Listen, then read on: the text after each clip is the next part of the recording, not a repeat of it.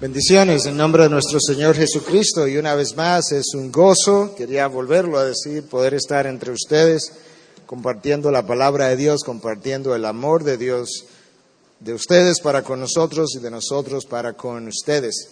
Yo quiero en esta mañana hablar un poquito acerca del texto que se leyó más tempranamente y no voy a volver a leerlo, pero es el texto de Lucas 7 Ah, comenzando en el versículo 36 hasta el final, pero quizás sea bueno recordar que en la historia hay, en un sentido, cuatro personajes claves. Está Jesucristo, el personaje clave por excelencia, la persona central del encuentro. Está la mujer pecadora, que algunos entienden que quizás haya sido una mujer ah, prostituta en la población muy conocida por su pecado.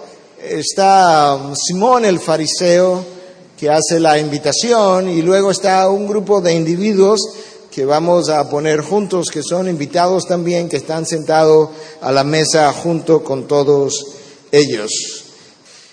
Una vez más, uh, para recordar uh, el texto que estamos uh, exponiendo, Lucas 7 del 36 al 50. Yo quise escoger este texto precisamente porque quería seguirle dando continuidad a lo que comenzamos ayer. Ayer hablábamos de resolución de conflictos, en la escuela dominical hablamos de cómo destruir un espíritu crítico y lo que nosotros vamos a ver en esta mañana es precisamente parte de ese espíritu crítico siendo manifestado en la casa de Simón el fariseo que ha hecho la invitación al Señor Jesús. Y hablábamos como lo contrario de ese espíritu es la gracia y eso es precisamente lo que vamos a encontrar en, esta, en este evento, la gracia de Cristo que es vertida hacia el corazón de una mujer pecadora. Pero manera de introducción yo quería decir que en la medida en que nuestra iglesia fue fundada y en la medida en que yo creo que cada iglesia es fundada, Dios comienza a probar la iglesia y hay tres o cuatro áreas donde la iglesia siempre es probada y creo que nosotros hemos estado ahí en cada una de esas áreas. La primera área es la pureza doctrinal, hasta donde los líderes de la congregación están dispuestos a pagar el precio de tal manera que su estándar nunca sea diluido, nunca sea comercializado, nunca sea comprometido y siempre sea defendido. Eso es un área. Pero yo creo que Dios prueba a la iglesia en el área de su santidad. Yo, quiero, yo creo que Dios quiere ver hasta dónde los líderes de la congregación están dispuestos a modelar la santidad que Él exige, demanda, requiere y de la cual Él es digna o digno. Yo creo que Dios quiere ver hasta dónde lo que nosotros predicamos y enseñamos públicamente es practicado en privado. El poder de una iglesia reside en su santidad. Porque en la medida en que la iglesia camina de una manera santa, en esa misma medida Dios quiere o está dispuesto a hacer fluir su gracia y su poder a través de ella. Yo creo que hay una tercera área donde la iglesia es probada y es en el área de las finanzas. Cómo la iglesia va a manejar aquello que Dios nos da y que muchas veces nos tienta. Hasta dónde va a haber sabiduría, mayordomía santa de los recursos que Dios pone en nuestras manos. Pero hay una cuarta área donde yo estoy convencido que en algún momento cada iglesia es probada por Dios y necesita ser probada, y yo creo que nosotros fuimos probados ahí también. Y Dios tendrá que decir al final cómo salimos de su prueba, pero esa cuarta área es el área de la gracia, donde Dios permite que personas entren a nuestra iglesia de tal manera que Él pueda ver si nosotros estamos dispuestos a dispensar hacia los demás horizontalmente la misma gracia que Él ha dispensado hacia nosotros de manera vertical. Yo creo que cuando las iglesias comienzan a enfrentar esas pruebas y de una u otra manera Dios por su espíritu comienza a ayudarles a pasar la prueba, esa es una iglesia que está camino a ser bendecida donde Dios quiere trabajar. Menciono eso porque yo creo que este texto nos va a ayudar a ver un poco en qué consiste esa gracia que Dios quiere que nosotros podamos dispensar hacia los demás. Yo no siempre estuve ahí. Yo recuerdo haber llegado a Estados Unidos con un espíritu muy crítico y un corazón duro, iba a decir relativamente duro, pero ya iba a racionalizar lo que iba a decir. Y cuando comencé a tratar, porque esa era la especialidad donde Dios me estaba entrenando en enfermedades infecciosas, comencé a entrar en contacto con pacientes con SIDA, pacientes con trasfondo homosexual, pacientes con drogadicción, y mi espíritu comenzaba a sentir el ah, en contra de todo ese pecado, porque no podemos llamarlo de otra manera. Dios comenzó a trabajar en mí. Y comenzó a hacer algo que yo no pensé que lo iba a hacer de esa manera, pero él comenzó haciendo cosas como esta. En una ocasión estoy entrevistando a esta persona que viene de un trasfondo de drogadicción, eh, que ya tiene SIDA, y comienzo a preguntarle y le digo, ¿a qué edad tú comenzaste a usar drogas? Y me dice a la edad de seis años. Yo dije, seis años. ¿Pero cómo? Dice, mis padres eran drogadictos y me la inyectaban. Ese día Dios abrió mis ojos, abrió mi mente, abrió mi corazón. Me dice, tú sabes que tú no conoces toda la historia. Tú no sabes de dónde esta gente viene. Tú le juzgas de una manera dura. Ciertamente han comentado un pecado duro. Pero tú no sabes que este niño nunca tuvo la ocasión de no ser drogadicto porque a la edad de seis años ya lo habían hecho drogadicto. Y tú tienes que entender cosas que yo entiendo y que tú no conoces. Y cuando Dios comenzó a, ponerme en contacto con ese trasfondo, Él comenzó a enseñarme mi corazón. Y en la medida en que yo comencé a ver mi corazón, me permitió ver el corazón de otros también. Y me permitió ver cosas en el corazón de otros que yo nunca pensé podían estar. El dolor, la angustia, la ansiedad, el vacío, el desasosiego de un mundo perdido que muchas veces aunque pudiéramos pensar que ellos son los culpables, en caso como este niño de seis años, mucha de esa culpa venía de su generación anterior. Y esa es la razón por la que Cristo se encuentra con una mujer como esta. Y Él está dispuesto a hacer por ella lo que muchos de nosotros no estaríamos dispuestos a hacer. Y Dios comenzó a enseñarme mi corazón y comenzó a enseñarme el corazón de otros. En algunos casos la herida, la ansiedad, el desasosiego, como decía, la falta de paz, pero en otros casos comenzó a enseñarme, tuve este corazón aquí, sí, él no ha cometido los grandes pecados de la vida, tú sabes cuáles son, pero su orgullo es tan grande como ese otro pecado. Y su prejuicio es tan pecaminoso como este otro. Y sus críticas y la manera como vive su vida y, la manera egocéntrica como vive, para mí es tan pecaminoso como esto otro. Ahora tú comienzas a ver, Miguel, el corazón de los hombres cómo es y tu corazón cómo es. Y cuando tú entras a este escenario aquí, tú comienzas a darte cuenta que aquí hay algo que Jesús conoce que de esta mujer que nadie más conocía. Cuando Dios comenzó a hacer ese trabajo en mí, yo comencé a leer acerca de, personas como Charles Spurgeon, conocido como un ministro de gracia, de, la gracia de Dios, y en una ocasión leía cómo él le pidió a Dios que lo hiciera un ministro de su gracia. En ese momento yo no estaba seguro de todo lo que eso significaba, pero yo comencé a pedirle a Dios, Dios, haz de mí un ministro de tu gracia. Yo no entiendo todo lo que eso significa, pero yo sé que tu gracia es algo que tú quieres que tengamos. Hazme un ministro de tu gracia Haz de mí eso que Spurgeon te pidió. Y si la iglesia de Dios es columna y sostén de la verdad, tiene que ser columna y sostén de la gracia de Dios. En este pasaje, ya abordando el pasaje directamente, vamos a ver varias cosas. Yo quiero que tú veas en primer lugar en, en Simón el fariseo, primero su invitación y luego su indignación. Son siete I's, tú lo puedes ir copiando.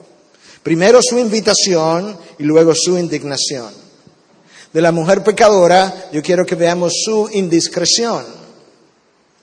De Cristo yo creo que veamos su instrucción, luego su interacción con ella y luego su indulto. Y de los demás que veamos su ignorancia. Siete I's. Número uno, la invitación de Simón el fariseo y luego su indignación de la mujer pecadora su indiscreción, de Cristo su instrucción, su interacción y luego su indulto, y de los demás su ignorancia. En primer lugar, vamos a ver la invitación de Simón el fariseo, versículo 36. Uno de los fariseos le pedía que comiera con él y entrando en la casa del fariseo se sentó a la mesa. Jesús entra a la casa de Simón el fariseo y Jesús no tenía una buena reputación entre ellos. La razón por la que Simón el fariseo le invita no es necesariamente porque él quiere recibir salvación. Simón el fariseo lo invita como los como la mayoría de sus invitaciones ocurrieron, tratando de encontrar una ocasión para reprenderle o para encontrar faltas con él. Y sin embargo, Jesús, conociendo el corazón de Simón el fariseo, no rechaza la invitación, sino que hace todo lo contrario, la acepta y se sienta cómodamente, sabiendo exactamente cuál era su intención. Los fariseos en esa ocasión tenían buena reputación, no entre nosotros hoy, pero muchos de ellos tenían la reputación de ser personas que guardaban la ley, que conocían la ley, que enseñaban la ley, pudieran ser personas que iban a, si estuvieran vivos hoy, que pudieran asistir a una iglesia como la nuestra, en Santo Domingo, como cualquier otra iglesia que defienda su palabra. Pero al mismo tiempo el conocimiento de que ellos de la ley que ellos habían adquirido, la habían hecho, la habían vuelto personas orgullosas. Y lamentablemente eso mismo muchas veces se interpuso entre ellos y Jesús, porque el conocimiento envanece, como decía Pablo. Pero Jesús conoce el corazón orgulloso, prejuiciado, juzgador de Simón el fariseo, pero la invitación que él le hizo fue aceptada precisamente porque Cristo quería hacer algo que era estaba más allá que el corazón de los hombres. Y tenemos que admitir que quizás nosotros no tengamos el corazón exactamente como, como el del fariseo, pero de la misma manera que su intención ese día no era pura, nuestras intenciones no son puras. En el mejor de los casos, nuestras intenciones no son puras. Para tener intenciones puras se requiere de un corazón puro y eso solamente lo tuvo Cristo.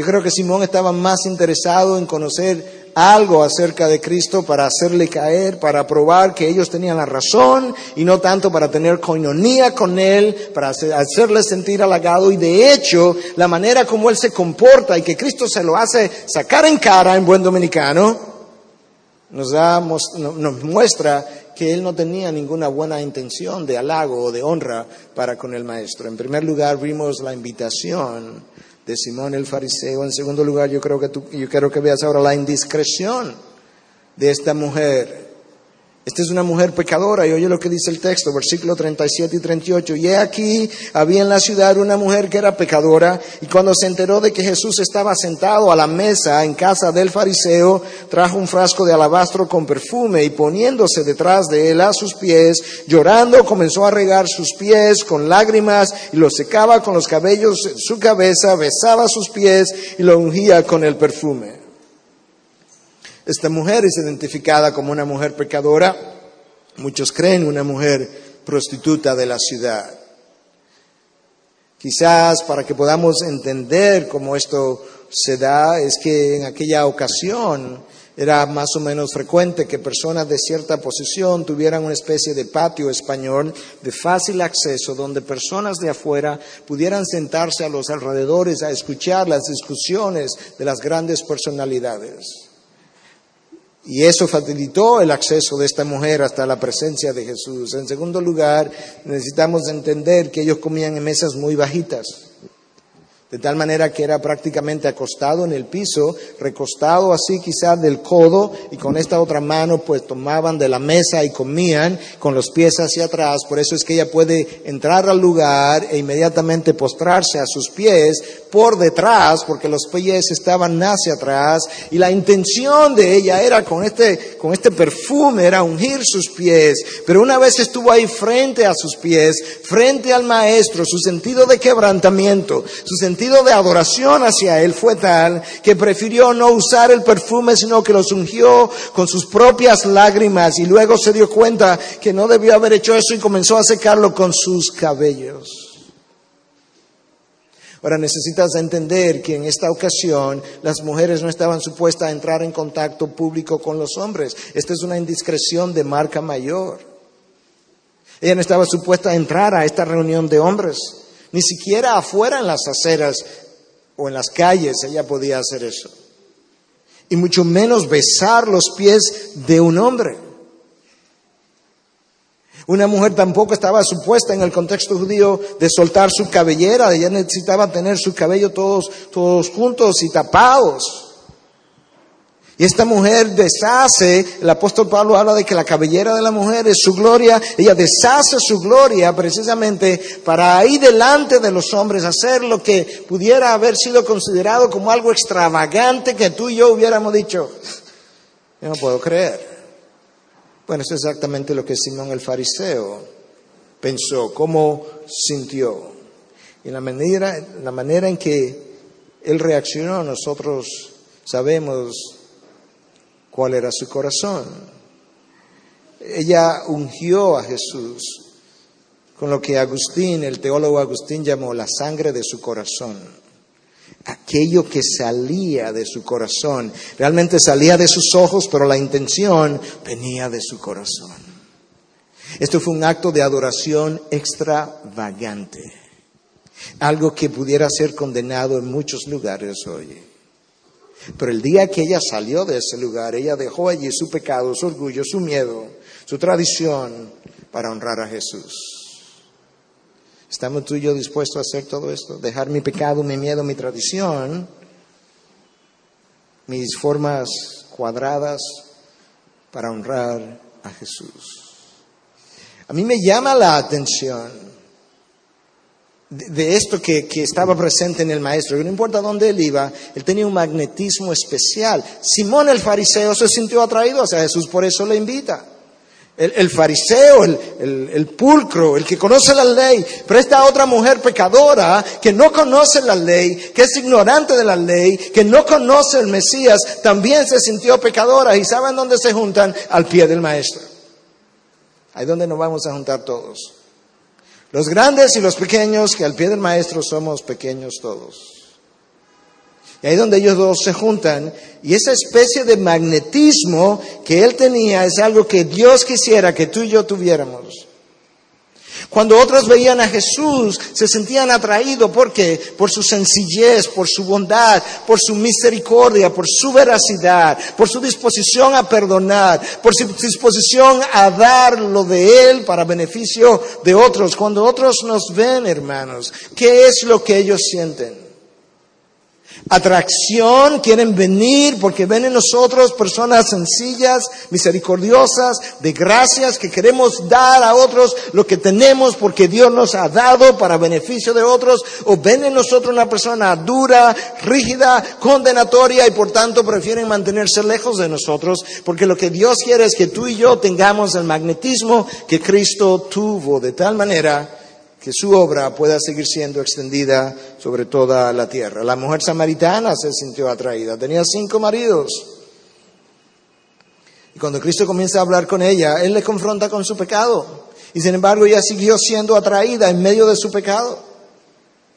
Cristo le dice, bien has dicho, ven y regresa, ven con tu marido. Es que no tengo marido. Cristo le dice, ay, qué pena, ¿no? Tú, tú has hablado bien. Has tenido cinco y el que tiene no es tu marido, pero sabes que podemos seguir hablando. Ella se quedó ahí. ¿Y sabe qué dice el texto? Que ella corrió al pueblo y luego muchos creyeron en Jesús por el testimonio de la mujer samaritana. Hay algo que no está en el texto, algo ocurrió en su vida. La mujer samaritana aparentemente experimentó un cambio y eso el texto dice que muchos creyeron en él por su testimonio. ¿Qué es lo que Cristo tenía que le hacía tan magnético? Su actitud invitadora, su gracia demostrada en relación con los hombres, que era lo que los fariseos tenían, que aún hoy tú y yo leyendo acerca de ellos como que nos repelen, su actitud condenatoria, pero es la actitud que muchas veces tú y yo hemos exhibido también. ¿Qué es lo que otros perciben? ¿Qué es lo que otros ven? ¿Qué es lo que otros quisieran no ver en nosotros? Los discípulos de Jesús tenían la misma actitud condenatoria.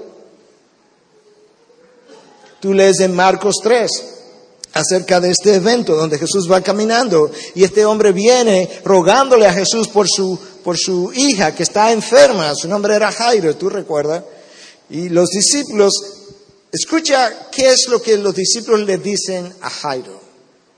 Mateo 5:35. Tu hija ha muerto, ¿para qué molestas aún al maestro?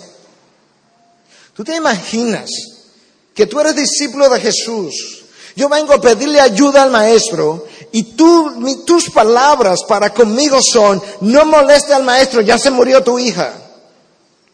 ¿Qué clase de discípulos eran estos? Y vamos predicando con el maestro y queremos entrar a Samaria, a esta villa de Samaria. La gente no nos quiere recibir. Juan y Jacobo se voltean del maestro y dicen, maestro, ¿tú quieres que hagamos llover fuego del cielo? Nice. ¿Cómo se le ocurre rechazarnos a nosotros, maestro? Si quiere lo consumimos con fuego. El maestro quizás pensando, el fuego debiera caer sobre ustedes con esa actitud. Pero sabes qué? Cristo tampoco a ellos les rechazó. A los hijos del trueno lo hizo el gran evangelista Juan y su gran hermano Jacobo de los doce apóstoles que yo no soy. Porque él sabía que ellos necesitaban un trabajo en el corazón también. Lamentablemente, la población que está allá afuera no conoce un Jesús que está en estas páginas.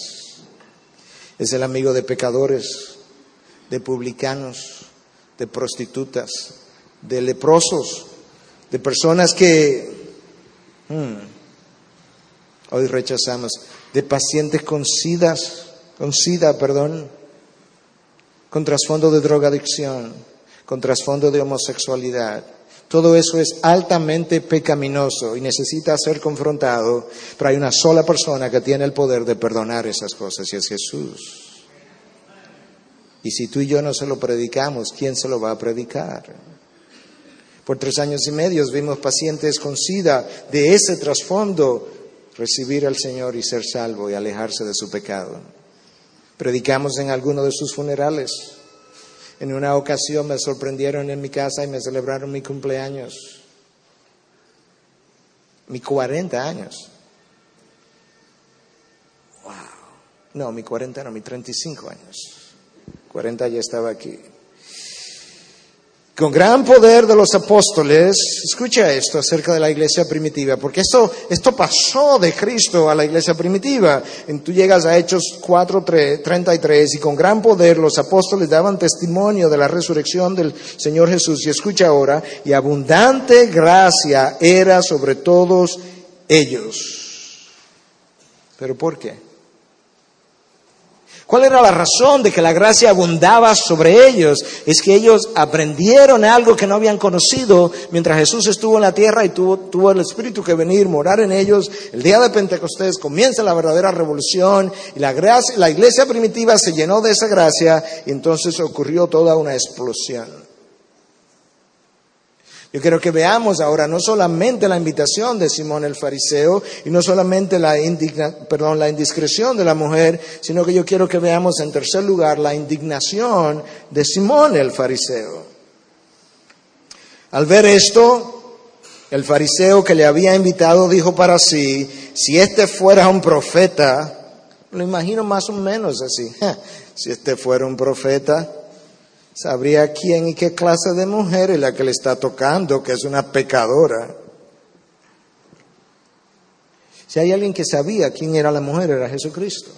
Si hay alguien que sabía quién era Simón, era Jesucristo.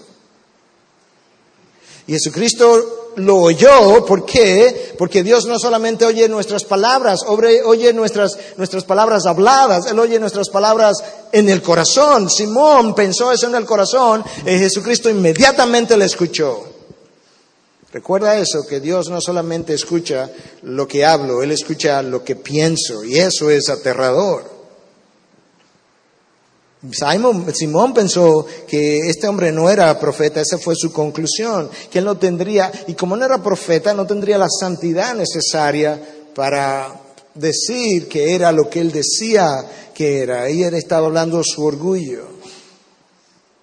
Sin embargo, esta mujer es la que termina, o es con esta mujer que Cristo termina interactuando. Simón no tenía lo que Cristo tenía, Simón no tenía, no podía darle a esta mujer lo que Cristo podía darle, pero todo el tiempo él creyó que él sí tenía lo que ella necesitaba y la rectitud de corazón para ser el que pudiera ah, quebrantarla. Uno de los problemas nuestros precisamente es el sentido de orgullo que crea nuestra integridad o supuesta integridad. En el caso del fariseo era una supuesta integridad, pero ayer en la tarde yo le hablaba de un hombre que ciertamente caminó en integridad. Job, porque era un hombre que Dios dice era justo, era recto, era intachable. Este era un hombre de integridad. Este era un hombre que tenía una relación con Dios tal, yo quiero volver a mencionarlo, que producto de esa relación con Dios, cuando le informan que sus diez hijos han muerto en, muerto en un solo instante, después de haberlo perdido todo, este hombre su primer acto es un acto de adoración, él se postra en tierra, él dice Jehová dio, Jehová quitó, bendito sea el nombre del Señor. Esto no es cualquier hombre. Sin embargo, había algo que Dios quería enseñarle a Job todavía. Job Has caminado intachablemente y te has enorgullecido de tu integridad.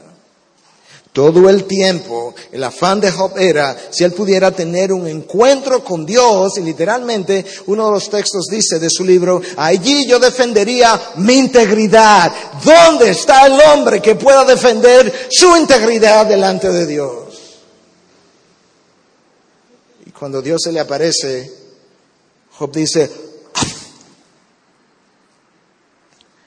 arrepiento en polvo y ceniza. Yo no te conocía, de oídas yo te conocía.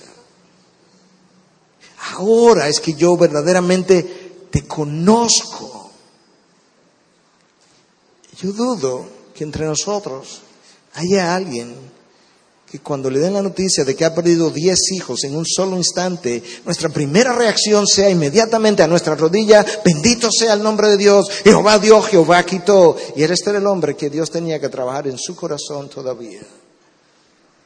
Porque su integridad le había hecho ganar cierto orgullo en él. Pero la gracia es lo que comienza a permitir que yo vea ciertamente mi corazón como es y yo pueda ver el corazón de los demás como son y no necesariamente juzgarlo. Eso es de una iglesia madura, de un cristiano maduro. Tú puedes fingir la predicación, tú puedes fingir la oración, tú puedes fingir la adoración, lo que no puedes fingir es la gracia, porque eso viene de Dios, eso es algo que solamente Dios puede dar. Y es algo que es tan evidente cuando está presente que los demás no pueden negarlo. Tú tienes a, Esteban siendo apedreado por sus enemigos y mientras estaba siendo apedreado dice que su cara lucía como la de un ángel. ¿Qué es lo que estaba brillando en la cara de Esteban? Precisamente el sentido de gracia en su persona que le dice, Padre, perdónalos porque no saben lo que hacen. Yo no creo que ninguna persona aquí haya sido apedreada por nadie de esa manera. Pero este es el hombre que luce como un ángel porque la gracia es evidente en el rostro, en el corazón de las personas. Es evidente en su caminar, es evidente en su hablar y queremos ser como Esteban, obviamente. Vimos la invitación de Simón el fariseo, la indiscreción de la mujer, la indignación de Simón el fariseo. Yo quiero que veamos ahora la instrucción de Cristo para con Simón el fariseo. Y respondiendo Jesús le dijo, Simón, tengo algo que decirte. Y le dijo, di maestro.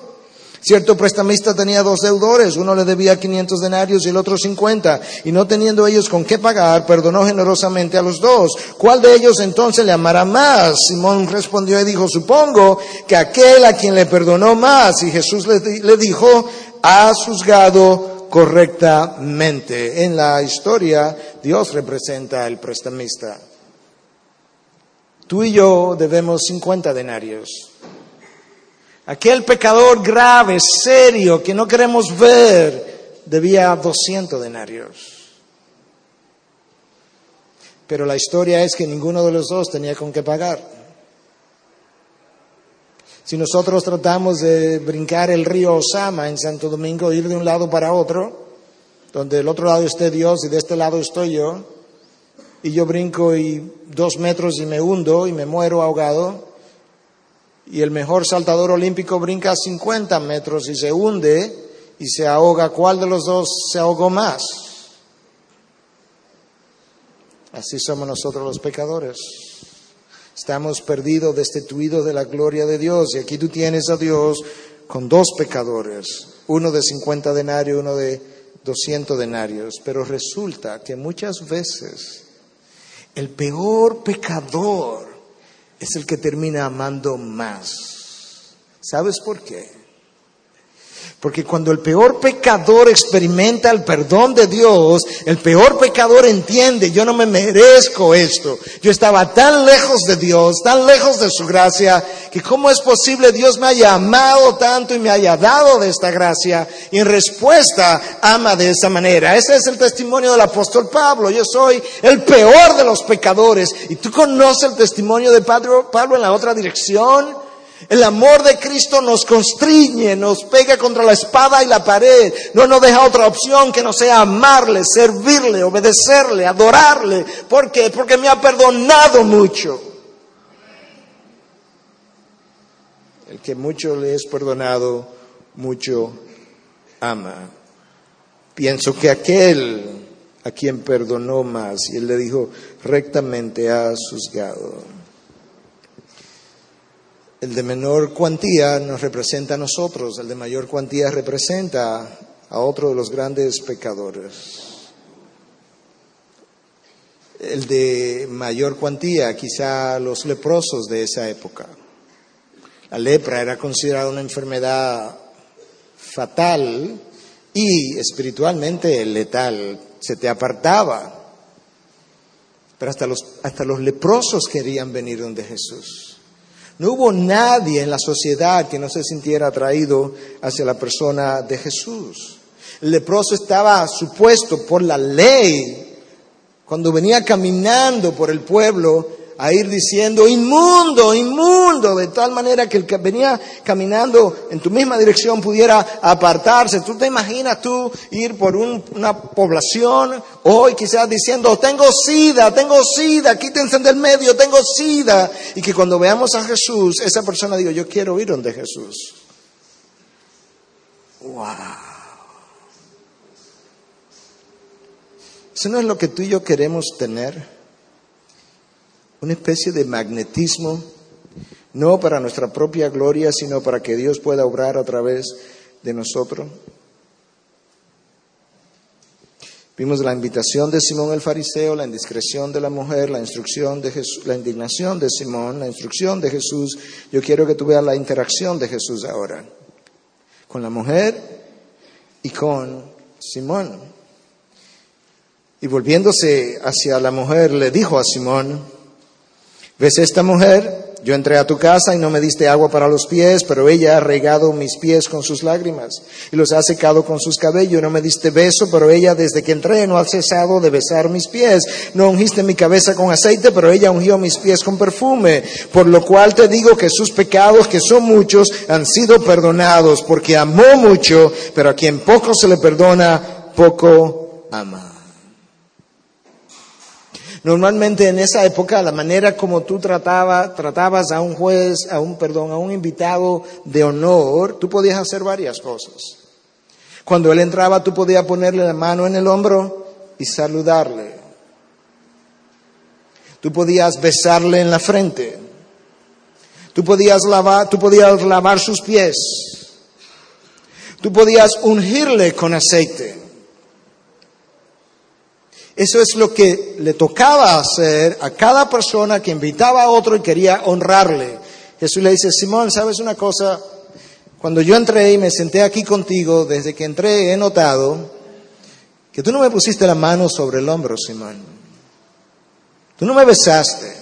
Tú no me ungiste con aceite. Tú no has lavado mis pies, pero sabe también que yo he notado, Simón, que esta mujer a quien tú estás condenando en tu interior, desde que yo entré, no ha dejado de besar mis pies, lo seca con sus cabellos, Simón. Tú estás entendiendo su corazón y el tuyo. Tengo más problemas, Simón, contigo que conoce la ley y te comporta de esa manera, que con esta mujer que no conoce la ley y se comporta de aquella otra manera. De hecho, Simón, espera que terminemos y verás la diferencia.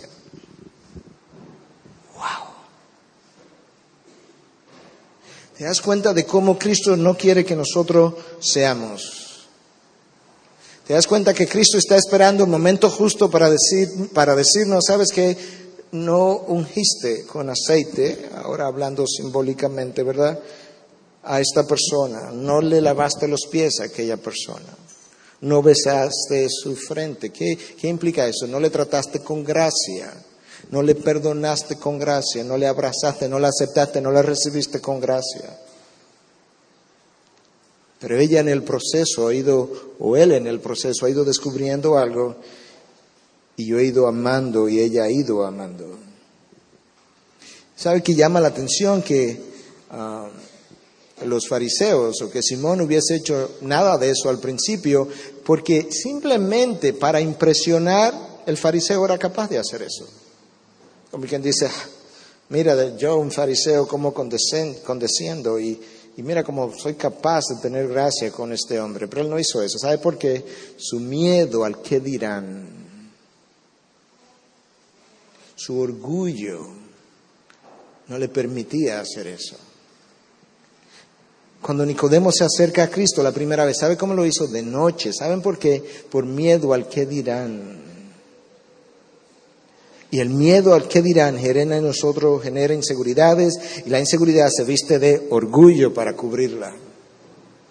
Y esas son las cosas que muchas veces no nos permiten a ti y a mí hacer cosas que debiéramos hacer, que sabemos en lo profundo del corazón que debemos hacer, pero simplemente por miedo al que dirán no lo hacemos.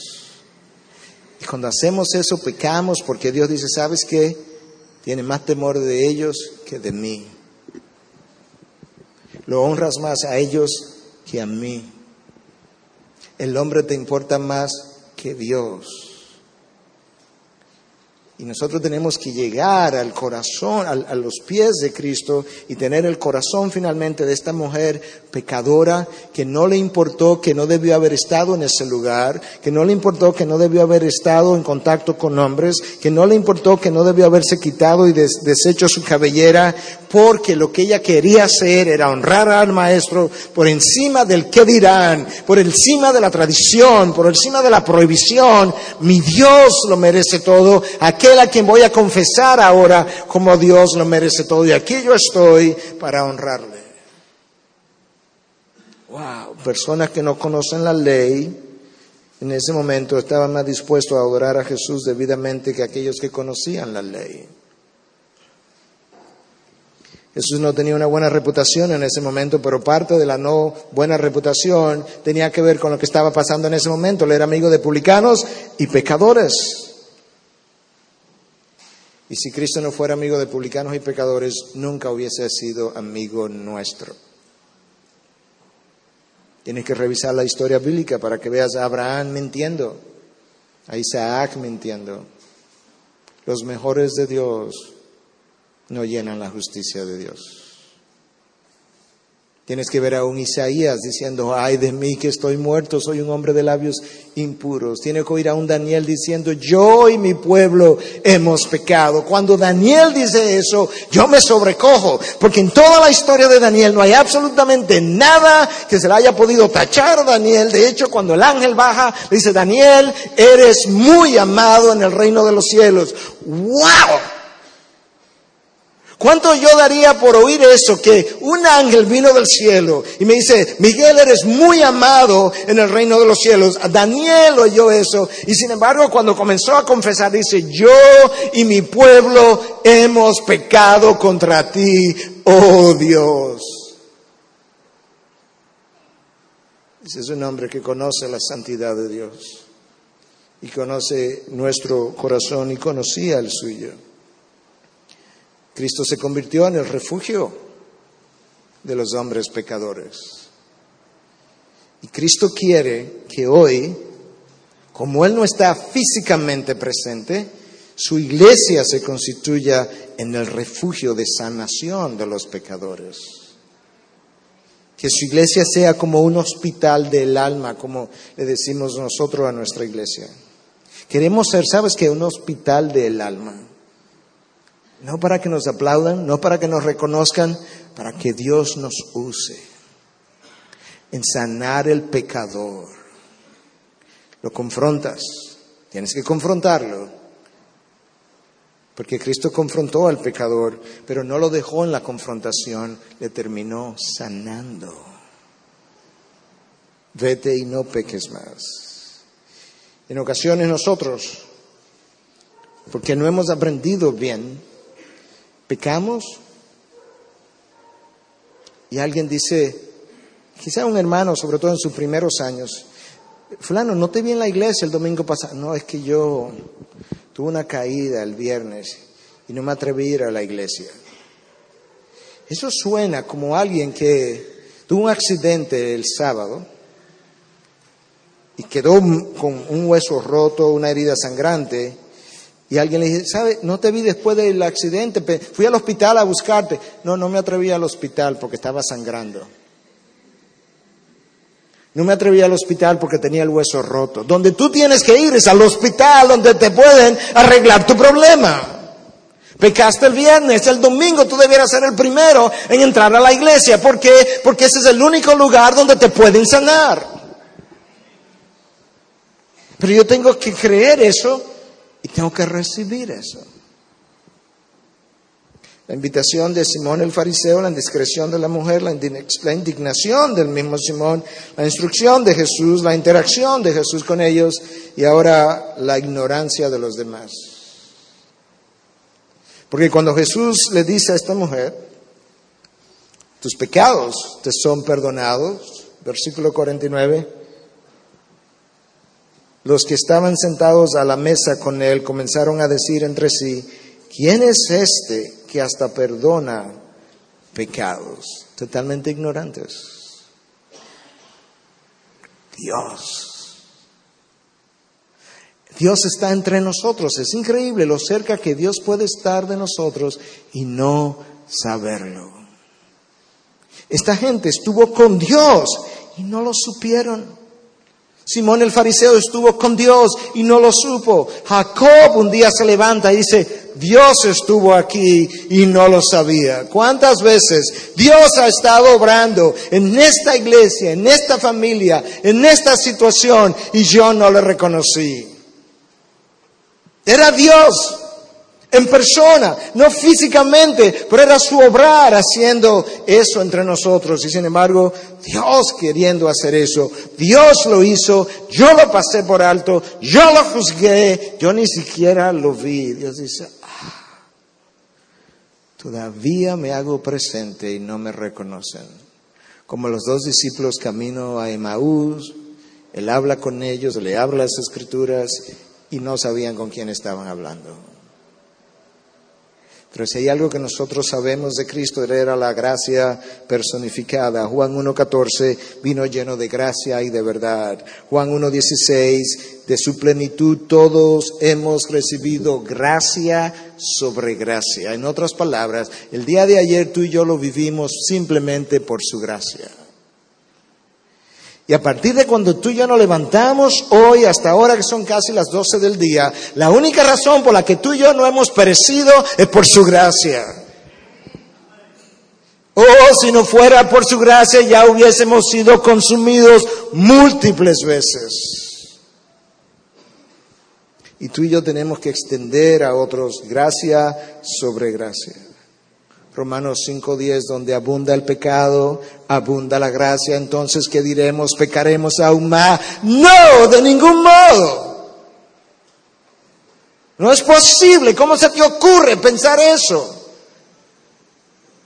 Pero donde el pecado es grande y la misma gracia de Dios se hace presente, más brilla su gracia. Eso es lo que el apóstol Pablo nos está diciendo, que donde abunda el pecado, abunda la gracia. Donde abunda el pecado, abunda la brillantez de su gracia que se hace presente en esa abundancia de pecado. Pero es la misma gracia necesaria para él, como para mí, para su perdón, como para el tuyo. Y Dios quiere que tú y yo aprendamos a vernos de esa manera. Pedro tuvo su caída, Pedro tuvo su negación. ¿Cuántos de nosotros hubiésemos puesto a Pedro como apóstol después de negar a Jesús tres veces? Lo hubiésemos encarcelado tres veces, pero no lo hubiésemos puesto de apóstol. Y todavía más. Pablo tuvo que confrontarlo todavía después de eso. Y le llamó hipócrita. Pedro se convirtió en un apóstol de gracia también, porque él recibió mucho perdón. Pablo se convirtió en apóstol de gracia porque él recibió mucho perdón. Todas las cartas de Pablo, ¿cómo comienzan? Gracia y paz a vosotros. Primera de Pedro, segunda de Pedro, gracia y paz a vosotros. Una de las tres cartas de Juan, gracia y paz a vosotros. Apocalipsis, gracia y paz a vosotros. ¿Qué es lo que esta gente conocía que tú y yo no conocemos? Que hay una relación entre la gracia y mi paz con Dios y la gracia y mi paz interior. Cuando tengo perdón de mis pecados de parte de Dios, Él me ha, Él me ha hecho experimentar su gracia y estoy en paz con Dios. Pero cuando yo tengo gracia para con los demás, yo estoy en paz para con los demás. Es la ausencia de gracia hacia otros que no calma la guerra en mi interior. Eso es. Déjame decir eso otra vez. La ausencia de gracia hacia otro no calma la guerra en mi interior. Cuando yo ejerzo la gracia, la respuesta de Dios es inmediata. Yo creo que algo que nosotros necesitamos recordar es que Satanás nunca nos va a tentar a que nosotros extendamos gracia hacia los demás. Él nos puede tentar en la lujuria, en el dinero, um, en cualquiera de las otras, el egoísmo, el vivir para mí, pero cuando yo tengo una prueba de gracia, eso no es de Satanás que viene, eso es de Dios. Porque la gracia solamente Dios la puede dar y eso es parte del fruto de su accionar en mí. Bueno, pero es que no lo merece. El perdón nadie lo merece. Tú no lo has merecido, ni yo tampoco lo he merecido. Finalmente, yo quiero que veamos no solamente la invitación de Simón el fariseo, la indiscreción de la mujer, la indignación de Simón, la instrucción del maestro, la interacción de Jesús, la ignorancia de los demás. Yo quiero que veamos el indulto de Jesús hacia esta mujer. Mientras Jesús le dice todo esto a Simón el fariseo, no me has besado, no me has honrado, no me has tocado, no me has lavado los pies, a ella le dijo, tus pecados te son perdonados tu fe te ha salvado, vete en paz. Es como que Jesús le estaba diciendo, vete en paz, porque la única persona que importa en este lugar soy yo y yo te he perdonado porque te he amado. Es como que Jesús le hubiese dicho, te puedes ir en paz y no te importe lo que Simón piense. No te importe lo que estos fariseos sentados aquí alrededor piensen. Lo único que te tiene que importar es lo que yo piense. ¿Tú sabes lo que yo pienso? Tus pecados te son perdonados. Vete en paz. ¡Wow! ¿Te das cuenta cómo esta mujer que entra con un corazón pecador recibe perdón y, Simón el fariseo que entra con un corazón que él cree justo termina condenado?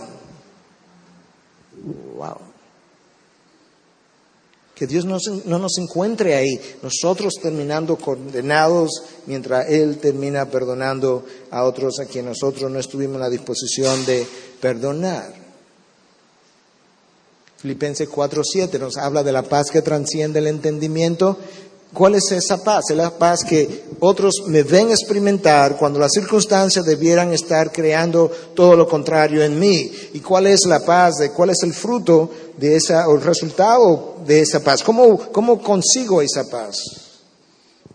La paz de Dios que, que sobrepasa todo entendimiento guardará vuestros corazones después de haber presentado mis peticiones y súplica a Dios con acción de gracias por esto. No te doy gracia por lo esto que pasó, te doy gracia en medio de esto que pasó. Entonces, la paz que transciende el entendimiento, pero escucha lo que dice, guardará vuestros corazones y vuestros pensamientos en Cristo Jesús. ¿De qué es que esa paz guarda mis pensamientos? De los prejuicios, de las críticas, del pecado, de la condenación, del enjuiciamiento. Esa, esa paz que guarda mi corazón es la que tú y yo queremos, es la que tú y yo quisiéramos disfrutar. Y si hay algo que nosotros conocemos es que no hay nadie en este lugar que no esté en necesidad de la paz de Dios o de la gracia de Dios. Le conté la historia de Napoleón Bonaparte el año pasado y de la mujer que tenía a su hijo que iba a ser, había sido condenado a la horca? ¿O no? ¿No? Bueno, le cuento la historia y con eso vamos concluyendo. Esta señora va donde Napoleón Bonaparte porque su hijo ha sido condenado a la horca. Le dice, emperador, yo le ruego que tenga misericordia por mi hijo. Y el emperador le dice, señora, su hijo no merece misericordia. Pero emperador, si fuera merecida, no fuera misericordia. Yo le he pedido misericordia. Cuando me lo pide de esa manera, le perdono a su hijo. ¿Qué es lo que Dios te ha dado? Misericordia, gracia no merecida, que es lo que estamos dando nosotros. Ah, sí, gracia, cuando creo que la mereces. Y dice, no, pues no cuente con la mía ahora para estar en paz.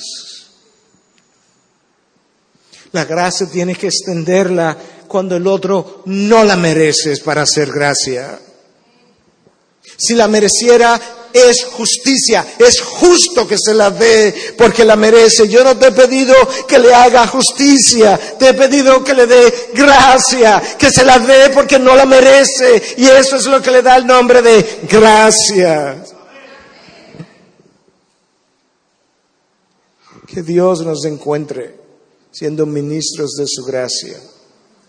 Que Dios transforme mi corazón y el tuyo que otros puedan ver a Cristo en nosotros, que otros puedan sentirse atraídos hacia nosotros porque ven a Cristo formado en nosotros. Que nadie se retire y se aleje de nosotros porque no representamos a Cristo.